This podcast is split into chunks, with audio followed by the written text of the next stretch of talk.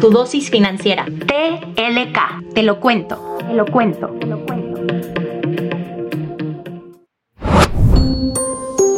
Damos la bienvenida a tu dosis financiera. Mi nombre es Paulina de la Parra y esto es TLK Podcast en colaboración con GBM. En este episodio vamos a hablar del famosísimo miedo a las inversiones, de las salidas frecuentes con amigos y amigas y vamos a contestar la pregunta ¿cuál es la mejor forma de invertir cuando tienes poco capital? Hashtag ya no quiero crecer. Para comenzar con nuestra sección de hashtag ya no quiero crecer, desde nuestra comunidad nos hicieron llegar lo siguiente. Pensé que ser adulto era ahorrar mi dinero, pero me da miedo meterlo a una inversión y sentir que lo puedo necesitar en cualquier momento o en una urgencia y no poder acceder a él.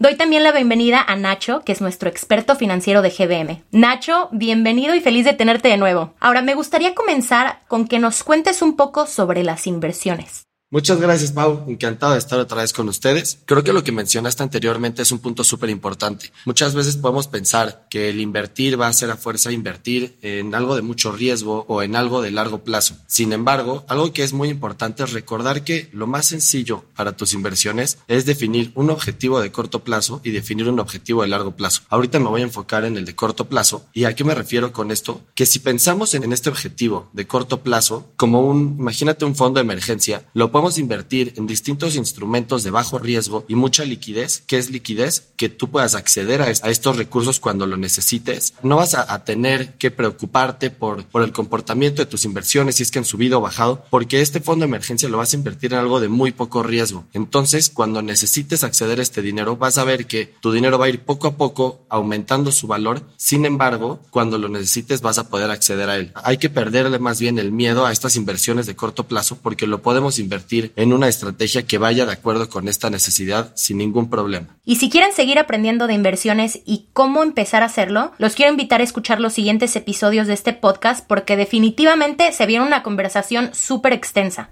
El gasto hormiga.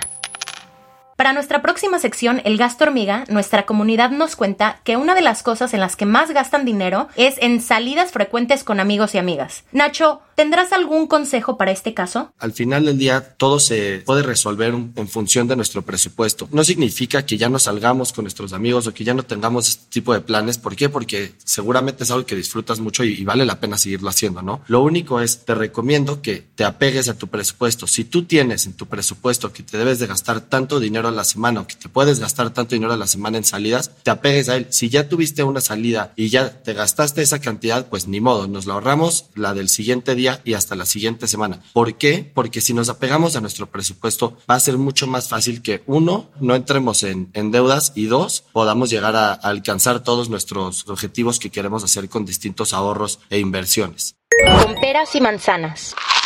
Para cerrar el día con nuestra sección con peras y manzanas, Nacho, me gustaría preguntarte cómo es que podemos organizar mejor nuestro dinero. Creo que el primer punto y el más importante es que debemos de tratar de tener nuestras deudas bajo control. ¿A qué me refiero con esto? Vamos a tratar de que nuestras deudas nunca sobrepasen el 30% de tus ingresos mensuales. ¿Por qué? Porque si este 30% llega a incrementar, o sea, sobrepasa este 30% de tus ingresos, vamos a acabar sobreendeudándonos y por ende, pues vamos a tener dos problemas. Uno, no vamos a poder acceder a todo nuestro capital para los distintos propósitos que teníamos presupuestados, ya sean tus distintos gastos. El segundo punto es que tampoco vas a poder estar ahorrando como debías de, porque vas a tener que estar afrontando estas distintas deudas. Otro punto muy importante es que hay que recordar que toda nuestra información crediticia, toda la información que está sobre nuestras deudas es pública y la, pueden acceder distintas instituciones financieras cuando nosotros queremos acceder a un crédito, ¿no? Si nosotros nos sobreendeudamos y no tenemos un buen manejo de esta deuda, un buen manejo de nuestros pagos, las instituciones financieras cuando nos vayan a otorgar un crédito se van a dar cuenta de este comportamiento y uno, te pueden ya sea no otorgar el crédito o dos, otorgarte un crédito con unas condiciones poco favorables para ti. Entonces, pues te diría que el primer punto es tener nuestra deuda súper bien controlada y ya después podemos empezar a platicar sobre las distintas maneras de invertir. Te quiero dar las gracias